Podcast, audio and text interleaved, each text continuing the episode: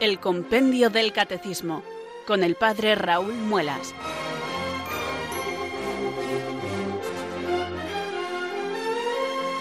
Muy buenas tardes, queridos oyentes de Radio María. Son las 4, las 3 en Canarias. Aquí comienza una nueva edición del programa El Compendio del Catecismo de la Iglesia Católica. Reciban desde Talavera de la Reina un saludo muy cordial del Padre Raúl Muelas, que un día más les habla desde estos micrófonos de Radio María, la radio de la Virgen, la fuerza de la esperanza. Sed todos bienvenidos.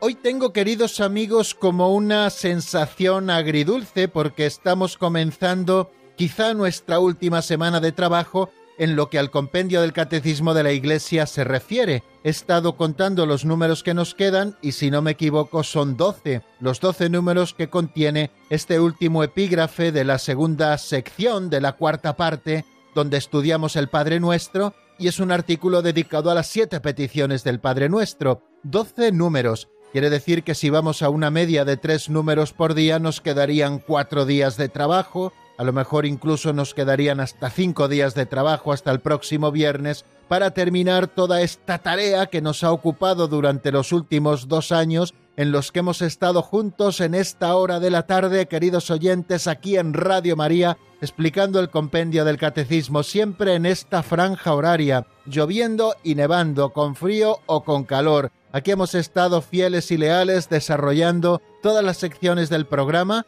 pues para poder disfrutar de este tiempo de radio y poder profundizar en la doctrina católica contenida en nuestro libro de texto, el Compendio del Catecismo de la Iglesia Católica. Pues ya ven amigos que la sensación es agridulce, como les decía, porque por una parte estoy contento porque terminar un trabajo que al final ha sido pues como una carrera de fondo, no es un trabajo de estos que se desarrollan en un mes, en dos meses, incluso en tres meses, sino que es un trabajo lento que ha ido desarrollándose poquito a poco, que tampoco hemos querido correr demasiado, que nos ha ocupado durante dos cursos completos. Bueno, pues dejar un trabajo así que tanto bien te ha hecho, pues al final eh, eh, da un poquito de pena, ¿no? Pero por otra parte es un poquito de alegría, pues porque vemos un poquito el final de toda esta labor que hemos podido ver juntos toda la doctrina católica y que cuando yo termine, pues tendremos también la dicha de que otro sacerdote a principios de octubre el padre Antonio López comenzará el estudio del compendio del Catecismo de la Iglesia Católica y lo hará con muchísima ilusión y comenzará desde el principio y les descubrirá nuevas cosas y será como restrenar el estudio del compendio del Catecismo de la Iglesia Católica. Creo que ese es el secreto de que cada vez lo expliquemos uno, de que cada uno le ponemos el acento en aquellas cosas que nos llaman la atención o en aquellas cosas que el Señor nos sugiere en un momento determinado y todo esto nos va enriqueciendo a todos. Yo tomé el testigo a otro sacerdote que estuvo explicando el compendio del Catecismo de la Iglesia Católica y al terminar yo la explicación paso el testigo a otro sacerdote que con la misma ilusión o incluso con mayor ilusión va a seguir haciendo este trabajo todas las tardes laborables de lunes a viernes de 4 a 5 en la península de 3 a 4 en Canarias y ya que vamos poniéndole un poco el punto final a todo este estudio que nos ha ocupado, como les digo, durante los últimos dos años, solo les pido que acojan al sacerdote que va a explicar ahora el compendio con la misma ilusión, con la misma alegría y con el mismo gozo con el que yo me he sentido acogido todas las tardes por ustedes, queridos oyentes de Radio María todos los días que hemos abierto el teléfono de directo para poder charlar un poquito y que ustedes nos hicieran sus preguntas todos los días, salvo creo que han sido dos días a lo largo de todos estos dos cursos, o sea, tantos días, en 380 programas que llevamos hasta el día de hoy, creo que solamente ha sido uno o dos días a aquellos que hemos abierto el teléfono de directo y no ha habido llamadas. Todos los demás días hemos dado paso a dos, tres llamadas pero eran muchísimas más, incluso algunos días que han llegado a colapsar nuestra centralita. Y eso quiere decir que estaban ustedes al otro lado de su receptor de radio, que estaban además deseosos de poder colaborar con el programa, de podernos ofrecer sus reflexiones, sus testimonios, también de presentarnos sus preguntas, sus dudas para que juntos pudiéramos resolverlas.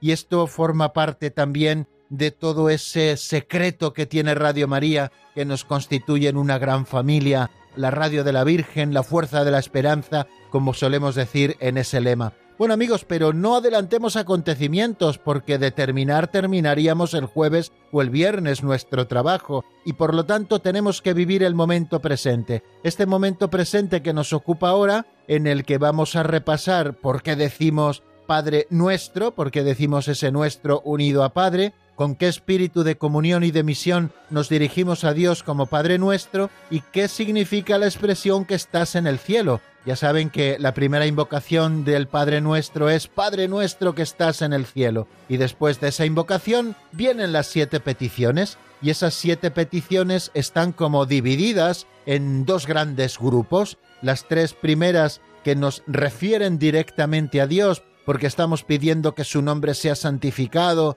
porque estamos pidiendo que venga su reino, porque estamos pidiendo que se haga su voluntad, y luego las otras cuatro peticiones que presentan al Padre de las Misericordias también nuestras miserias y esperanzas. Le pedimos que nos alimente, que nos perdone, que nos defienda ante la tentación y que nos libre del enemigo. Bueno, pues eh, iremos estudiando estas cosas. En primer lugar, cómo está compuesta la oración del Padre Nuestro, después qué significa santificado sea tu nombre y después cómo se santifica el nombre de Dios en nosotros y en el mundo. Bueno, pues esto es, queridos amigos, lo que vamos a hacer hoy, pero antes yo les pido que con devoción elevemos nuestra plegaria al Espíritu Santo para que venga sobre nosotros y nos ilumine con su luz y nos fortalezca con su gracia para que podamos cumplir nuestro cometido. Por eso rezamos así.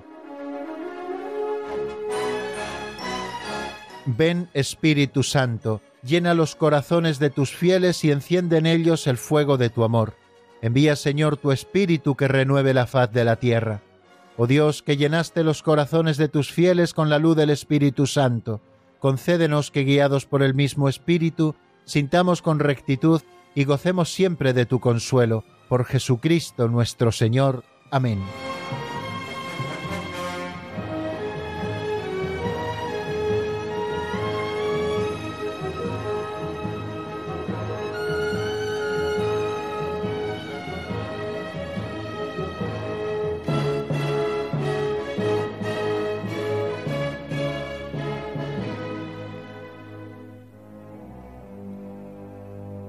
Después de nuestro saludo de la presentación del sumario y después también de esta oración que supone el pistoletazo de salida de cada edición del compendio del catecismo, vamos a abordar este segundo momento que titulamos Pinceladas de Sabiduría. Ya saben que dejamos a un lado nuestro libro de texto y momentáneamente tomamos prestado un libro auxiliar titulado Pinceladas de Sabiduría, obra de don Justo López Melús. Es un librito que vio la luz hace aproximadamente 30 años y del que nos estamos sirviendo todos los días para tomar prestada una pinceladita, así llamamos a los pequeños capítulos con los que este libro está compuesto, y estas pinceladitas no son otra cosa que una pequeña historia, un pequeño cuentecillo, una narración, una fábula, que dan pie a que nosotros luego podamos hacer una reflexión certera sobre algún aspecto concreto para aplicar en nuestra vida ordinaria. Bueno, pues la pincelada de hoy se titula La niña y la estampa.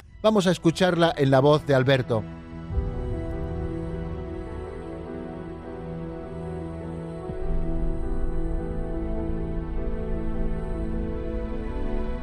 La niña y la estampa.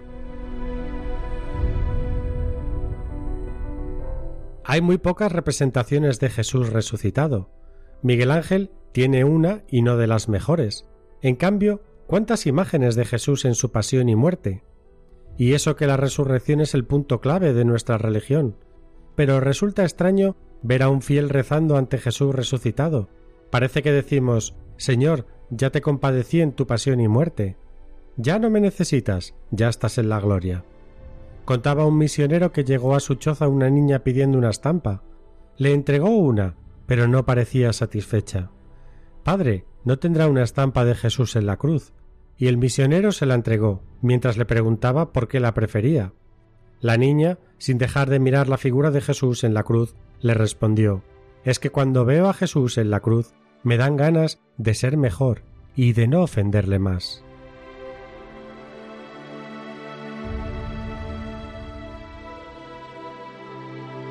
Bueno amigos, a la luz de esta pincelada que acabamos de escuchar me van a permitir que desarrolle de una manera muy breve y sencilla tres ideas que me sugiere la niña y la estampa. En primer lugar, una idea muy sencillita que es el valor de las estampas. En segundo lugar, qué fácil es rezar con la pasión y qué difícil es rezar con la resurrección. Es decir, qué fácil es asociarnos a Cristo sufriente y qué difícil es gozarnos con Cristo glorioso. Y en tercer lugar, decir que la pasión es esa escuela en la que nosotros aprendemos todas las lecciones. Y así eh, podemos sacarlo de esta pincelada que acabamos de escuchar, la niña y la estampa. Bueno, en primer lugar, el valor de las estampas. Yo creo que cuando éramos más pequeños, sobre todo la gente de mi generación, claro, no existían los móviles, no existían estos dispositivos electrónicos, los ordenadores estaban casi empezando así a nivel de usuario, y entonces, bueno, aunque vivíamos ya en una cultura multimedia por el tema de la televisión, de la radio y de los otros medios de comunicación con la buena fotografía que entonces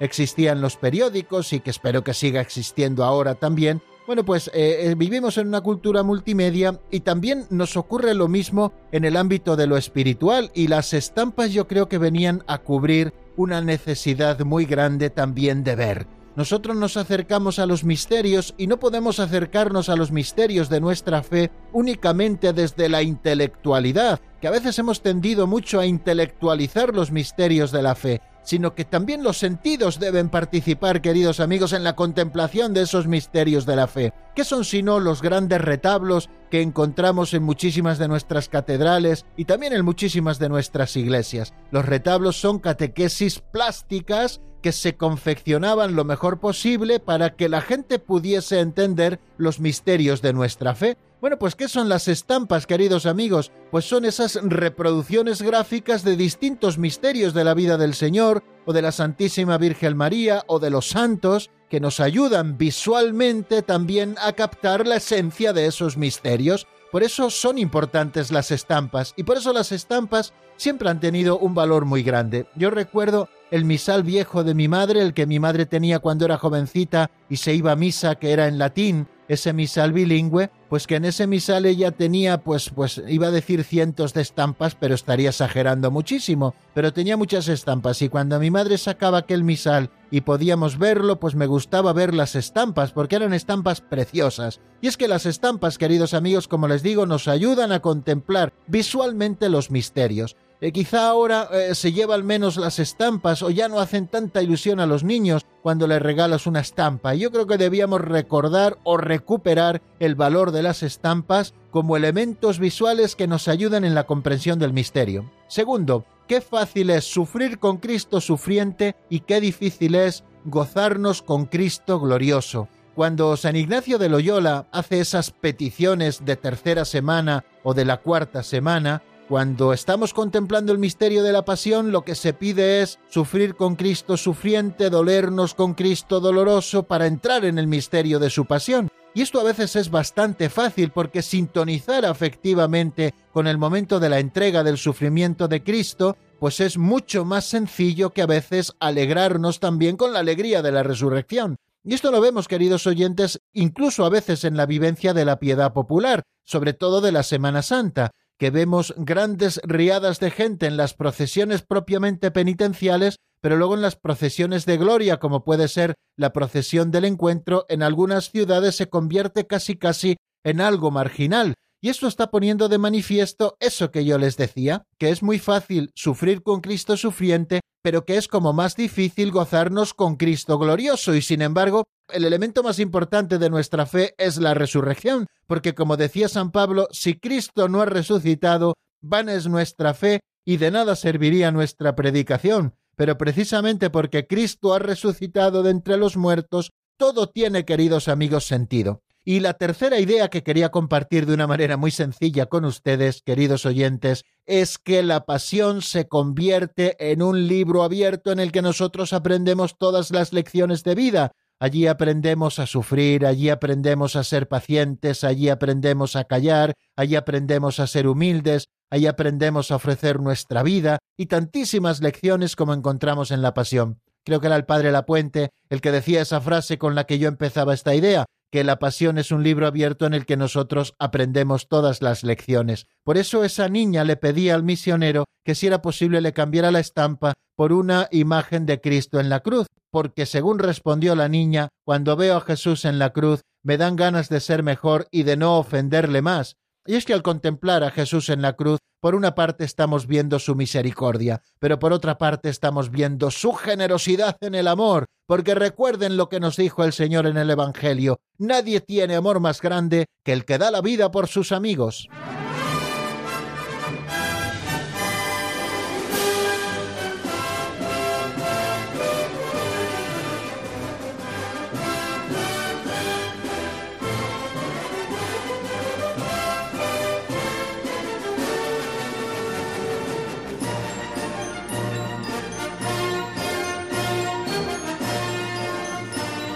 Continuamos, queridos oyentes, en la sintonía de Radio María. Estamos en el programa El Compendio del Catecismo de la Iglesia Católica y como todos los días laborables, les habla en esta franja horaria de Radio María el Padre Raúl Muelas desde Talavera de la Reina y lo hace con el Compendio del Catecismo abierto. Vamos a abordar esta tercera sección de nuestro programa que titulamos Repaso de lo visto en la última edición del Compendio vamos a ver ahora detenidamente aquello que estuvimos avanzando en doctrina en el pasado viernes. Es el repaso de lo visto. El número 584, ¿por qué decimos Padre nuestro? Si se dan cuenta, estamos ahora en ese epígrafe de la sección segunda de la cuarta parte del Catecismo, la sección segunda que explica el Padre nuestro desgranándolo para que podamos sacarle todo su jugo. Bueno, nos encontramos en un epígrafe o en un artículo titulado Padre nuestro que estás en el cielo. Quiere decir que estamos estudiando eh, la primera invocación que aparece en el Padre Nuestro, en la oración que Jesús nos enseñó. Llamamos a Dios Padre, lo llamamos Padre Nuestro y le decimos que está en el cielo, que está en el cielo.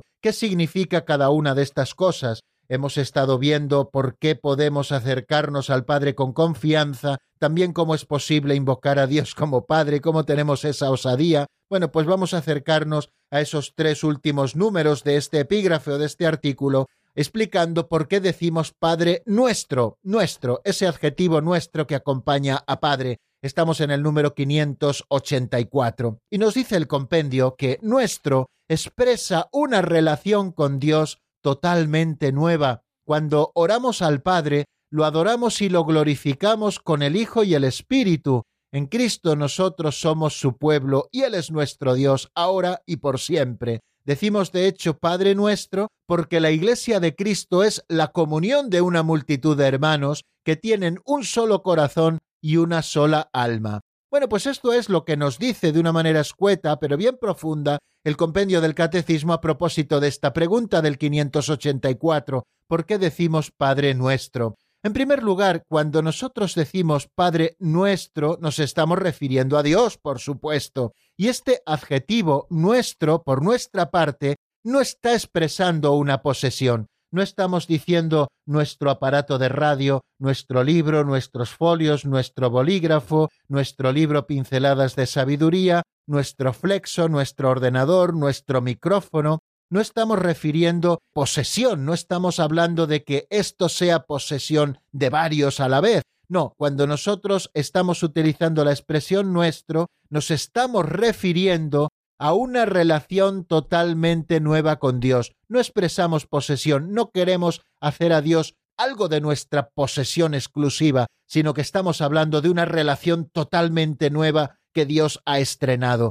tenemos que entenderlo en ese ámbito de la alianza. Fijaros lo que el Señor hizo con su pueblo. Le dijo, Vosotros seréis mi pueblo y yo seré vuestro Dios. El Señor se ofrece como Dios de ese pueblo que le considera nuestro. Bueno, pues nosotros estamos en el tiempo de la nueva y eterna alianza. O sea que cuando decimos Padre nuestro, reconocemos ante todo que todas las promesas de amor anunciadas por los profetas se han cumplido en la nueva y eterna alianza en Cristo. Hemos llegado a ser su pueblo verdaderamente, y Él es desde ahora en adelante nuestro Dios. Por eso Jesús nos enseña a llamarle nuestro. Esta relación nueva a la que nos referimos es una pertenencia mutua dada gratuitamente. Dios es nuestro, nosotros somos de Dios. Dios nos ha dado esta pertenencia mutua gratuitamente por amor y fidelidad. Y así es como nosotros tenemos que responder a la gracia y a la verdad que nos han sido dadas en Jesucristo. Como la oración del Señor, eh, la del Padre nuestro, es una oración de su pueblo en estos últimos tiempos que nos toca vivir, estos tiempos que van desde el día de Pentecostés hasta la parusía, cuando nosotros decimos nuestro, refiriéndonos a Dios, estamos expresando también la certeza de nuestra esperanza en la última promesa de Dios, en esa nueva Jerusalén que dirá al vencedor, como dice el libro del Apocalipsis, yo seré su Dios y él será mi Hijo. Al decir Padre nuestro, es el Padre de nuestro Señor Jesucristo a quien nos dirigimos personalmente, nosotros no dividimos la divinidad, como nos dice el Catecismo Mayor a la Iglesia, ya que el Padre es su fuente y origen, sino que confesamos que eternamente el Hijo es engendrado por Él y que de Él procede el Espíritu Santo. No confundimos de ninguna manera las personas, ya que confesamos que nuestra comunión es con el Padre y con su Hijo Jesucristo, en su único Espíritu Santo, la Santísima Trinidad, termina el número 2789 del Catecismo Mayor, es consustancial e indivisible. Cuando oramos al Padre, le adoramos y le glorificamos con el Hijo y con el Espíritu. Y también tenemos que decir que gramaticalmente nuestro califica una realidad común a varios. No hay más que un solo Dios y es reconocido Padre por aquellos que por la fe en su Hijo único han renacido de Él por el agua y por el Espíritu. La Iglesia es esa nueva comunión de Dios y de los hombres. Decíamos que la Iglesia es el instrumento de la comunión de los hombres entre sí, pero que es también el instrumento de la comunión de los hombres con Dios. Fijaros que, unida con el Hijo único, hecho el primogénito de una multitud de hermanos, se encuentra en comunión con un solo y mismo Padre en un solo y mismo Espíritu. Esto es la Iglesia. Tenemos un solo y mismo Padre, un solo y mismo Espíritu. Por eso nos atrevemos a decir Padre nuestro. Al decir Padre nuestro, la oración de cada bautizado se hace en esta comunión. La multitud de los creyentes, que no tenía más que un solo corazón y una sola alma, y también como nos dice San Agustín, un solo corazón y una sola alma en Dios y hacia Dios. Nos asomábamos también al número 585, con qué espíritu de comunión y de misión nos dirigimos a Dios como Padre nuestro, y textualmente nos dice el compendio que dado que el Padre nuestro es un bien común a los bautizados, estos sienten la urgente llamada a participar en la oración de Jesús por la unidad de sus discípulos. Y segundo nos dice que rezar el Padre nuestro es orar con todos los hombres en favor de la entera humanidad, a fin de que todos conozcan el único y verdadero Dios y se reúnan en la unidad. Lo primero que apuntamos al hablar de este número es que el Padre Nuestro, la oración que Jesús nos enseñó, continúa hoy siendo un bien común y un llamamiento apremiante para todos los bautizados. Todas las confesiones cristianas consideramos el Padre Nuestro como la oración que Jesús nos enseñó. De manera que en comunión con Cristo y por la fe y el bautismo, los cristianos deben participar en la oración de Jesús por la unidad de sus discípulos.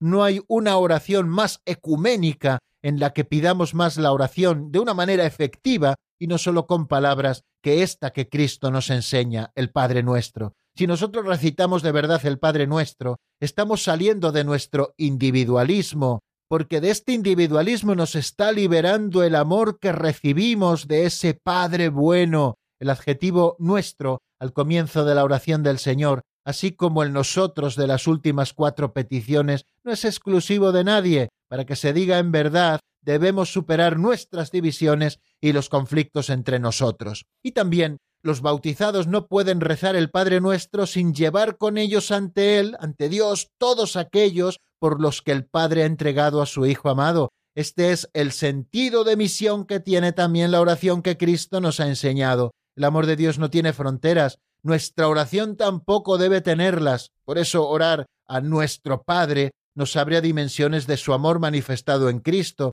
orar por todos los hombres y por todos los que no le conocen aún para que estén reunidos en la unidad. Esta solicitud divina por todos los hombres y por toda la creación ha inspirado a todos los grandes orantes. Tal solicitud debe ensanchar nuestra oración en un amor sin límites cuando nos atrevemos a decir Padre nuestro. Por lo tanto, la oración del Padre nuestro, queridos oyentes, se convierte en nosotros bien rezada en el mejor de los apostolados, porque estamos llevando hasta nuestro Padre a todos los hombres y estamos llevando a la humanidad entera. ¿Y qué significa aquella expresión de que estás en el cielo?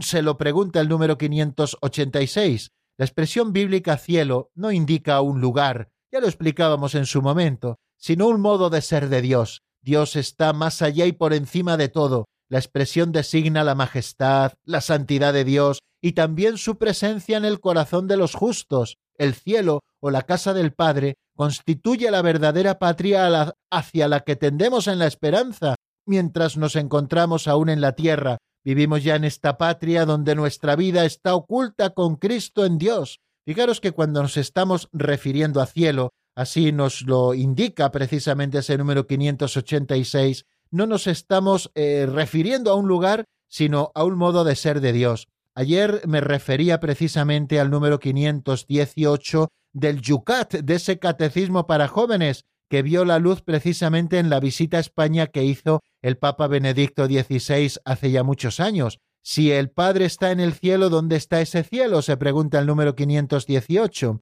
Y nos dice lo siguiente, creo que es muy iluminador para entender lo que nos quiere decir nuestro número 586 del compendio. El cielo está allí donde está Dios. La palabra cielo no indica ningún lugar, sino que designa la existencia de Dios que no está sometido ni al tiempo ni al espacio. Eso es lo que nos quiere decir que el cielo no indica un lugar sino un modo de ser. Dios está más allá y por encima de todo. Y esta expresión cielo designa la majestad, la santidad de Dios y también su presencia en el corazón de los justos. No debemos buscar el cielo por encima de las nubes, nos dice el Yucat en ese número 518 al que estoy citando. En cualquier lugar donde nos dirigimos a Dios en su gloria y al prójimo en su necesidad.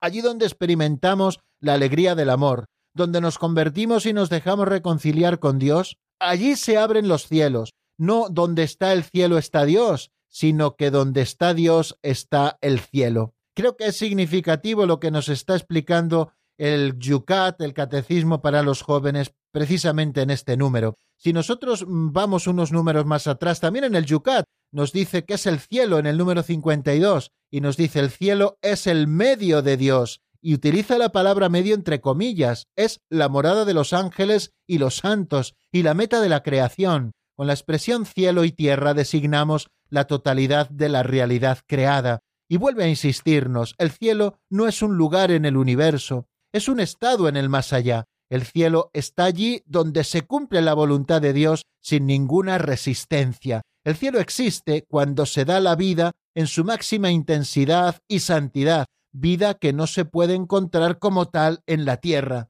Cuando con la ayuda de Dios vayamos algún día al cielo, entonces nos espera lo que ni el ojo vio, ni el oído yo, ni el hombre puede pensar lo que Dios ha preparado para los que lo aman. Bueno, pues yo creo que eh, hemos más o menos apuntado lo que significa la expresión que estás en el cielo. Cuando nos estamos refiriendo a Dios como que está en el cielo, nos estamos refiriendo a que Dios está más allá y por encima de todo.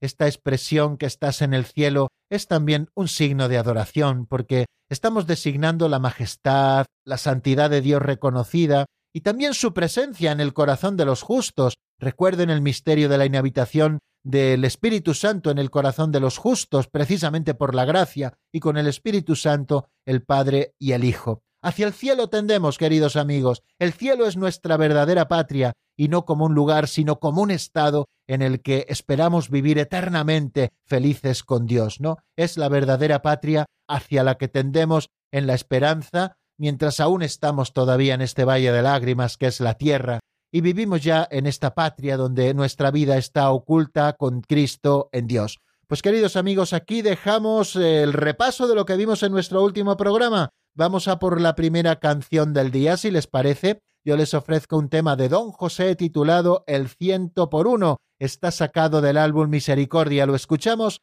y enseguida volvemos para seguir avanzando en doctrina.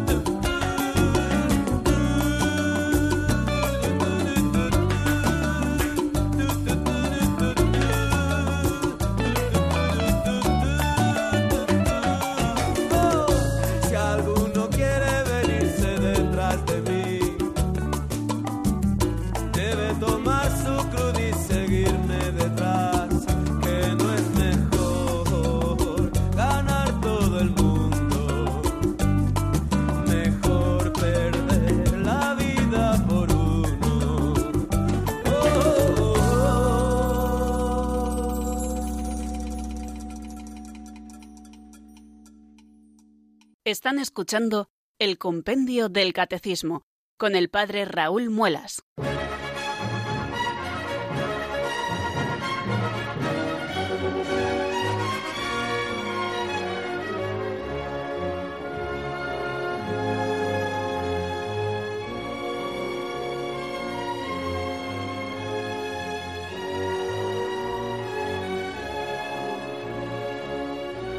Me consta, queridos oyentes, porque así me lo hicieron saber, que algún oyente se quejaba de que alargaba mucho el tiempo del repaso, y es que me parece más importante el tiempo del repaso que el tiempo del avance de doctrina, porque dense cuenta que el avance de doctrina que hoy hagamos se convertirá en el repaso de mañana, de manera que así podemos ver toda la doctrina dos veces, y esto es estudiar, queridos amigos. Aquí no estamos solamente para informarnos de cosas de la doctrina, sino para profundizar en ella y para estudiarlo verdaderamente. Es verdad que no estudiamos como se estudia en la universidad o en un colegio, pero sí que hacemos un verdadero estudio, es decir, una lectura comprensiva, un subrayado de las principales ideas, una ligera explicación de las mismas y luego un repaso, que espero que no sea el único repaso que den, que luego ustedes también por su cuenta sigan repasándolo, porque es la única manera que tenemos, queridos oyentes, de poder memorizar aquellas cosas que han de formar parte de nuestro patrimonio interior. Y si importante es memorizar cosas de matemáticas, de geografía, de historia, de lengua, que eso es importantísimo, yo no lo dudo, ¿eh? ni lo pongo en duda, y creo que tenemos que tener un nivel cultural grande porque esto es importante y nos enriquece. Pero aún más importante, permítanme que les diga, es que seamos capaces de memorizar los contenidos de nuestra fe. Y si estamos utilizando este medio que nos regala Radio María y que estamos terminando una etapa que es la etapa en la que yo estoy explicando el compendio del catecismo, pues oye, pues vamos a aprovecharlo bien y vamos a estudiar bien las cosas y espero que luego ustedes lo repasen. Yo lo primero que haré cuando termine el compendio será también pedir el disco donde están todas las catequesis que yo he dado a lo largo de estos años, que serán algo así como 385 o 386. Bueno, pues pediré todas estas catequesis para tenerlas y para de vez en cuando repasar algunas cuando tenga que hablar de algún tema o cuando me apetezca rezar con algún tema, pues volveré un poco sobre estas catequesis que he estado trabajando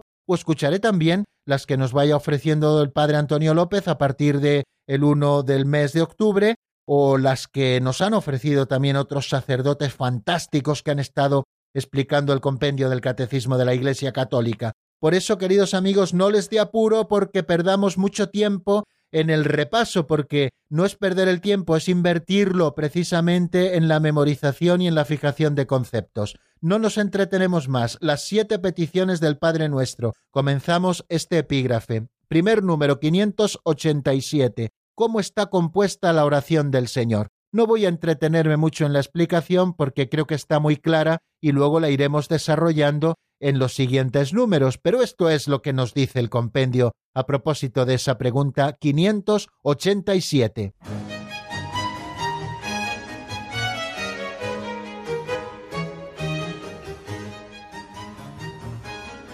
Número 587.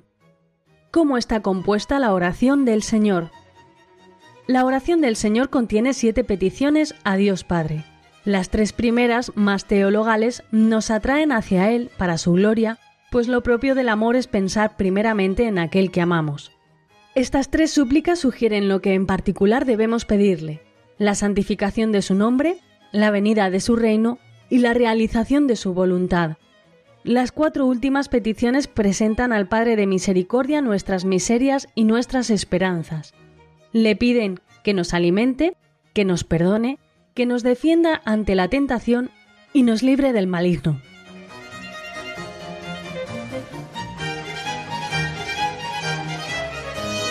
Bueno, nos dice ese número que la oración del Señor contiene siete peticiones a Dios Padre. Después de esa invocación inicial que hemos explicado ya, Padre nuestro que estás en el cielo, viene una retaíla de siete peticiones y el número siete ya nos está hablando de totalidad. El número siete es un número con un significado simbólico muy especial en la Sagrada Escritura. Nos está hablando de la totalidad. Por eso decían los padres que en el Padre Nuestro se contienen todas las peticiones que nosotros debemos hacerle a Dios y podemos hacerle a Dios, que está contenido todo lo que pedían los salmos, en la ley, en los profetas también, están contenidas precisamente en esas siete peticiones del Padre Nuestro. Las tres primeras son más teologales, nos atraen hacia Él para su gloria, pues lo propio del amor es pensar primeramente en aquel que amamos. Estas tres súplicas sugieren lo que en particular debemos pedirle, la santificación de su nombre, la venida de su reino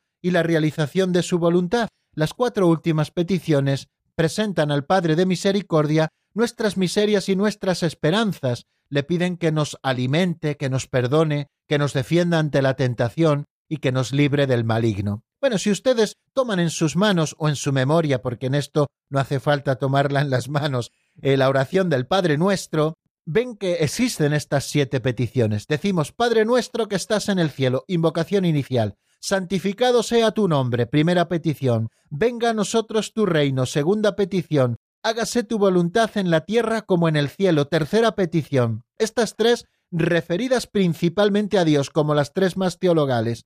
Cuarta petición, danos hoy nuestro pan de cada día. Quinta petición, perdona nuestras ofensas como también nosotros perdonamos a los que nos ofenden. Sexta petición, no nos dejes caer en la tentación. Y séptima petición, líbranos del mal. Bien, es una manera de que nosotros analicemos de un modo sistemático la oración que Jesús nos enseñó. Una primera invocación y después siete peticiones. Las tres primeras con un sentido más teologal, porque nos atraen directamente hacia Dios y también su gloria, pues es lo propio del amor pensar primeramente en aquel a quien amamos, como nos dice el compendio del catecismo, y estas tres súplicas, pues eso, nos sugiere pedir la santificación del nombre de Dios, la venida de su reino y la realización de su voluntad. Y luego las últimas cuatro peticiones están presentando nuestras propias miserias y nuestras propias esperanzas al que es Padre de la Misericordia. Le estamos pidiendo que nos alimente con el pan material, claro que sí, pero también con el pan de la Eucaristía, que nos perdone, ya que nosotros también queremos perdonar a los que nos ofenden, que nos defienda ante la tentación que nos acecha por doquier porque el demonio como león rugiente ronda buscando a quien devorar, y que nos libre también del maligno, Bueno, pues estas son las siete peticiones a las que no voy a dedicar ni un minuto más porque vamos a pasar a explicarlas con los números siguientes. Número 588. ¿Qué significa santificado sea tu nombre? ¿Qué nos dice el compendio? Pues ahí lo tienen.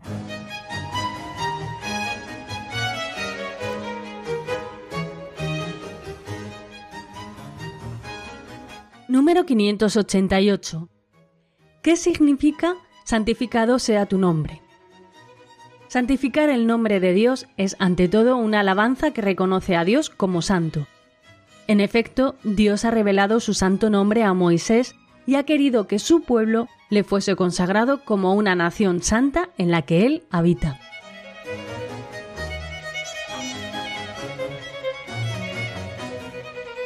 Santificar el nombre de Dios es, acabamos de escucharlo, ante todo una alabanza que reconoce a Dios como santo. En efecto, Dios ha revelado su santo nombre a Moisés y ha querido que su pueblo le fuese consagrado como una nación santa en la que él habita. Fijaros cómo Dios va revelando propiamente el misterio de su intimidad desde los patriarcas. Eh, se revela ya a Abraham, después se revela a los patriarcas, pero hay un momento clave en la escritura, y así lo explicábamos, lo encontramos en el libro del Éxodo, en el que Dios revela su nombre a Moisés en la zarza ardiente. ¿Quién les digo a los israelitas que me envía? ¿Cuál es tu nombre? le pregunta. Y entonces Dios le revela ese nombre misterioso que está compuesto de cuatro letras impronunciables, el tetragramatón, ¿no? Que los israelitas no pronunciaban por respeto y veneración a ese nombre de Dios. Cuando Dios revela su nombre, en primer lugar está revelando su intimidad porque de alguna manera el nombre nos está representando al resto de la persona. Cuando yo digo mi nombre o cuando me reconocen como Raúl Muelas, no es solamente un nombre, sino que detrás de ese nombre hay una persona que soy yo. Lo mismo ocurre con vuestros propios nombres. Pues eso ocurre también con el nombre de Dios que nos ha sido revelado. Bueno, pues Dios nos revela su nombre para revelarnos su intimidad, pero también para que nosotros podamos invocarle. Cuando yo a uno le digo mi nombre para que lo conozca, esa persona ya puede llamarme por mi nombre, ya puede dirigirse a mí, ya puede establecer conmigo una relación de comunión, incluso hasta de intimidad, si llega a surgir entre nosotros la amistad. Bueno, pues estas dos cosas ocurren también con la revelación del nombre de Dios. Bueno, pues nosotros en el Padre nuestro estamos pidiendo en primer lugar que el nombre de Dios sea santificado, santificado sea tu nombre. Bueno, el término santificar debe entenderse aquí en primer lugar no en un sentido causativo, o sea, nosotros con nuestro reconocimiento no estamos causando santidad al nombre de Dios. El nombre de Dios es santo objetivamente hablando. Solo Dios puede hacer santo y Dios hace santo su propio nombre sino que cuando utilizamos este término santificar, como les digo, no lo usamos en un término causativo, nosotros no estamos causando la santidad de Dios, sino que lo estamos utilizando en un sentido estimativo, es decir, de reconocimiento del nombre de Dios como santo, de tratar a Dios y tratar su nombre de una manera verdaderamente santa. Así es como en la adoración, esta invocación se entiende a veces como una alabanza y una acción de gracias, pero esta petición, nos dice el Catecismo Mayor, es enseñada por Jesús como algo a desear profundamente y como proyecto en que Dios y el hombre se comprometen. Desde la primera petición a nuestro Padre estamos sumergidos en el misterio íntimo de su divinidad y en el drama de la salvación de nuestra humanidad. Pedirle que su nombre sea santificado nos implica en el benévolo designio que Él se propuso de antemano para que nosotros seamos santos e inmaculados en su presencia en el amor. Como les he dicho en un momento decisivo de la economía de la salvación, en el libro del Éxodo, Dios revela su nombre, pero lo revela realizando su obra. Esta obra no se realiza para nosotros y en nosotros, más que si su nombre es santificado por nosotros y en nosotros. La santidad de Dios es el hogar inaccesible de su misterio eterno, Así lo explica el Catecismo Mayor de la Iglesia. Lo que se manifiesta de él en la creación y en la historia, la Escritura lo llama gloria, la irradiación de su majestad. Al crear al hombre a su imagen y semejanza, Dios le corona de gloria, pero al pecar el hombre queda privado de la gloria de Dios. Y a partir de entonces, Dios manifestará su santidad, revelando y dando su nombre para restituir al hombre la imagen de su Creador. Fijaros qué bonito, cuando Dios, queridos amigos, revela su nombre, está queriendo también restituir en nosotros esa imagen que había sido desdibujada por el pecado. Y permítanme también que les diga lo que dice el Yucat, porque lo tengo aquí delante, a propósito de lo que quiere decir santificado sea tu nombre. El Yucat es muy catequético y dice que santificar el nombre de Dios quiere decir ponerlo por encima de todo. Eso significa santificar el nombre de Dios. Ponerlo por encima de todo. Eh, ¿Reconocéis el primer mandamiento de la ley de Dios en esta petición? Amarás a Dios sobre todas las cosas, poner a Dios por encima de todo. Eso significa santificar el nombre de Dios. El nombre en la Sagrada Escritura nos dice también, señala la verdadera esencia de una persona. Santificar el nombre de Dios significa hacer justicia a su realidad, reconocerlo, alabarlo, hacerlo respetar y honrar, y vivir conforme a sus mandamientos. Fijaros, implica cosas, queridos oyentes, este santificar el nombre de Dios, reconocerlo, alabarlo, hacerlo respetar y honrar, y vivir conforme a sus mandamientos. O sea, amigos, cuando estamos rezando el Padre nuestro y no lo hacemos como papagayos, estamos comprometiéndonos grandemente. Fijaros si tiene importancia esta oración que Cristo nos enseñó. Bueno, pues si me lo permiten, vamos a hacer un nuevo alto en el camino, queridos oyentes, en esta explicación de hoy les ofrezco la segunda canción de la tarde, es de Fabiola Torrero, se titula Soy la paz y está sacada del álbum Cuando habla el corazón. Si ustedes me esperan, aprovecharemos el tiempo hasta el final para explicar un nuevo número.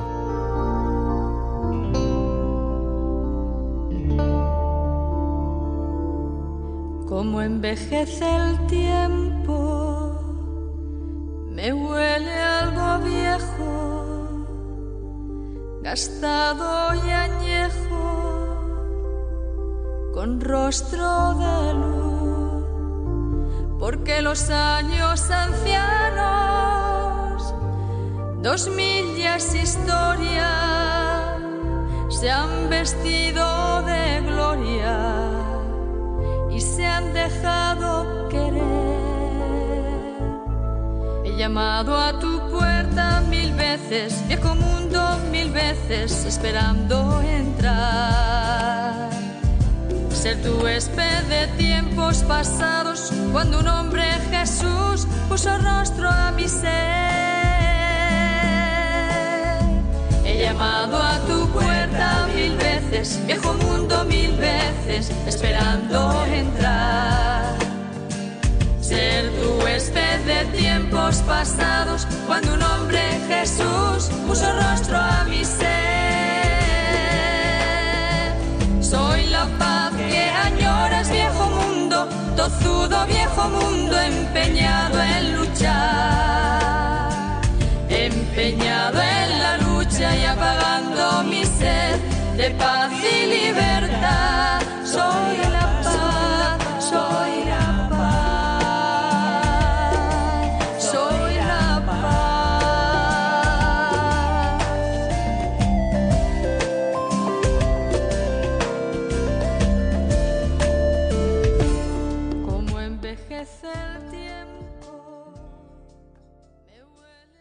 Están escuchando el Compendio del Catecismo con el Padre Raúl Muelas.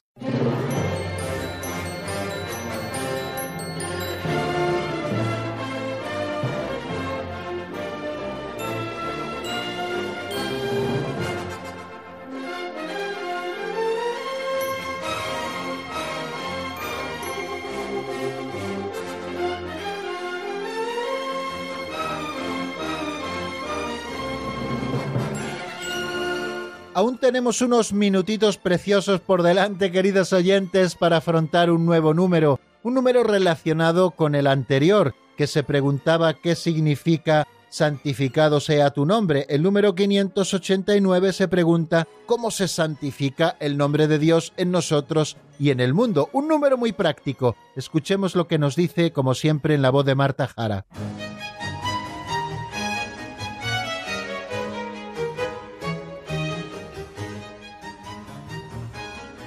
Número 589. ¿Cómo se santifica el nombre de Dios en nosotros y en el mundo? Santificar el nombre de Dios, que nos llama a la santidad, es desear que la consagración bautismal vivifique toda nuestra vida. Asimismo es pedir que con nuestra vida y nuestra oración el nombre de Dios sea conocido y bendecido por todos los hombres.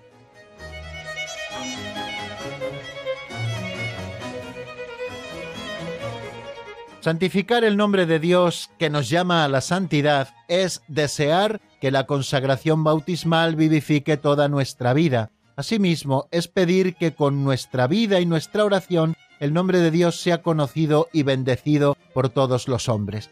Nos está hablando de una doble dimensión de cómo santificar el nombre de Dios. Por una parte, nos habla de que nosotros santificamos el nombre de Dios dándole gloria con nuestra propia vida y santidad, es decir, llevando a sus últimas consecuencias nuestra consagración bautismal, y por otra parte también estamos santificando el nombre de Dios cuando estamos haciendo todo lo posible con nuestra vida y con nuestra oración para que el nombre de Dios sea conocido y bendecido por todos los hombres.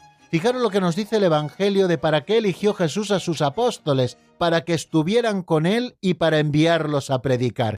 Pues yo quiero reconocer en este número 589 estas dos dimensiones de nuestra relación con Cristo, precisamente referidas a la santificación del nombre de Dios. Santificar el nombre de Dios, en primer lugar, es una llamada a vivir la santidad, a vivir nuestra consagración bautismal en todas sus consecuencias, que el bautismo y lo que el bautismo nos ha regalado, que es la filiación filial, vivifique toda nuestra vida, que vivamos para Dios como hijos en el Hijo, como verdaderamente hijos, que seamos conscientes de nuestra común vocación a la santidad, que nos sintamos fieles hijos de la Iglesia Madre, que busquemos ante todo el reino de Dios y su justicia, y lo demás se nos dará por añadidura. Esta es la primera dimensión de cómo santificar el nombre de Dios. Santificamos el nombre de Dios cuando vivimos la santidad. Y la santidad no entendida como ese conjunto de actos que nosotros hacemos para colaborar con la gracia.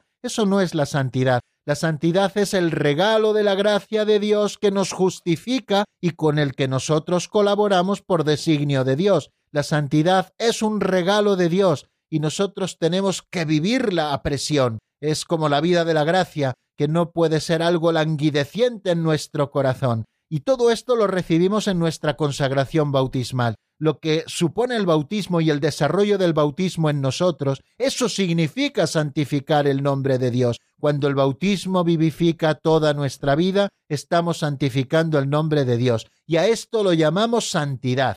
Pero también estamos santificando el nombre de Dios cuando con nuestra vida, es decir, con nuestro apostolado, con nuestro buen ejemplo, con nuestra predicación, a veces con palabras y a veces con obras, y también con nuestra plegaria, porque la plegaria también es apostolado, recuerden el apostolado de la oración tan eficacísimo siempre, bueno, pues también estamos santificando el nombre de Dios cuando con nuestra vida y con nuestra oración el nombre de Dios es conocido y bendecido por todos los hombres. Pedimos a Dios santificar su nombre, dice San Pedro Crisólogo, porque Él salva y santifica a toda la creación por medio de la santidad. Se trata del nombre que da la salvación al mundo perdido, pero nosotros pedimos que este nombre de Dios sea santificado en nosotros por nuestra vida, porque si nosotros vivimos bien, el nombre divino es bendecido, pero si vivimos mal es blasfemado, según las palabras del apóstol. El nombre de Dios por vuestra causa es blasfemado entre las naciones. Por tanto, rogamos para merecer tener en nuestras almas tanta santidad como santo es el nombre de Dios.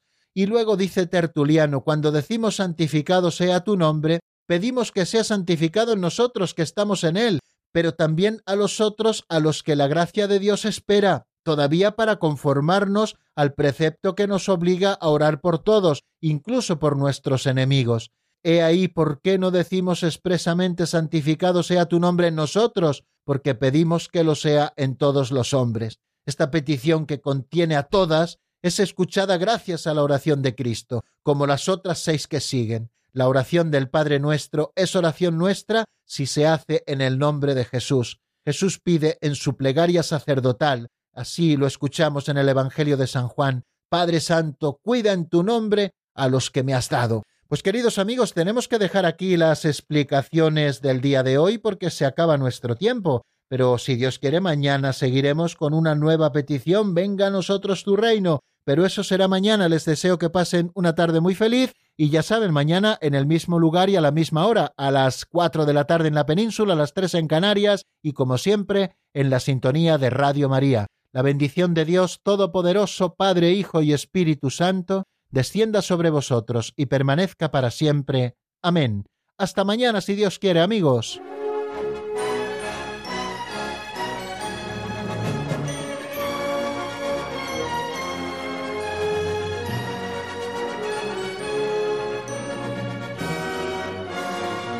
El Compendio del Catecismo con el Padre Raúl Muelas.